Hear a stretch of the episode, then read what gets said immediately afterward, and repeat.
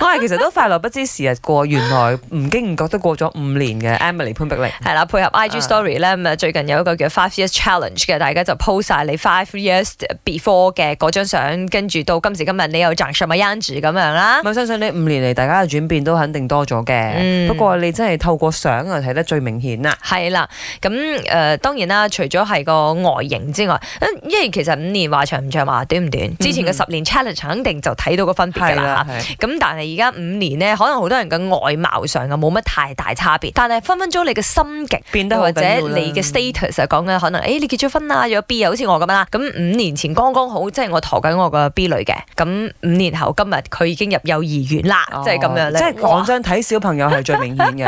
一個五年啊，其實已經 form one 去到 form five 噶啦，係即嗯啊，係整個中學係完完成成噶㗎啦。啦，咁樣即咧。係你當你諗到咁樣嘅時候，你就知道哇，五年真係好誇張恐怖好啊，勁咯，咁樣係嘛啊？？但係對於係啊我哋嚟講咧，嗯五年就嗯即係盡早啦，都係誒唔係啊，如果你講你嘅即係喺事業生涯上，五係啊有年轉前變嘅。係啊係啊。啊，五年前我啱啱加入 My 做 full time 冇幾耐啦。係啊，咁年後而家就喺陽光燦爛啦，係啊即係又唔使咁早醒，要咁早醒啦，係咪先？咪賺唔多咗啦。哦係啊係啊，啊有啲朋友可能五年前佢創業嘅。係係嘛？誒、遇到疫情，咁可能由老細又變翻員工，咁而家可能又有機會創業翻呢。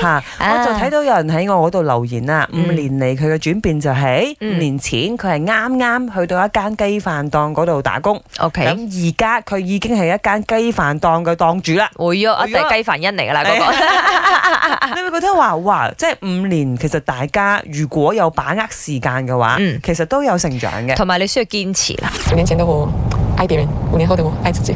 我係想講，我五年前咧就係住緊一間板屋嘅板屋啊。咁今年咧我就起一個專常嘅屋咯。家下我好期待我嗰間屋，好啊，好期待啊，好開心啊！亦都係可以講係我老公二十二週年紀念，即係結婚嘅紀念日，佢送俾我嘅禮物嚟㗎，所以我好 happy 啊，and 好期待。五年前的我，爱情至上，只会想着要如何安排我的假日，和另一半见面，安排去哪里旅游。五年后的我现在，只想好好照顾我的父母，直到他们百年归老。更远的十年前的我，只会想着想办法各种创业，希望可以赚很大的一笔钱。而现在的我，只想要有一份稳定的收入、稳定的工作，好好照顾我的家人。五年前嘅我係嚟好多 up and down 咁樣，好彩俾我遇到我嘅而家嘅老公。足五年後嘅我哋已經結婚，已經有自己嘅家庭啦。各位各位主持人早晨啊！啊，我呢度係怡保嘅。誒、呃五年前我開始推行一個結紮流浪狗回放原位嘅計劃，嗰陣時一直都好艱難做到嘅。五年後嘅今日，我成功喺呢個計劃嗰度咧，成功咁樣為八千幾隻流浪狗結紮咗，然後回放，而且仲係得到當地政府嘅承認。希望各位能夠繼續堅持自己嘅信念，總有一日一定會成功嘅。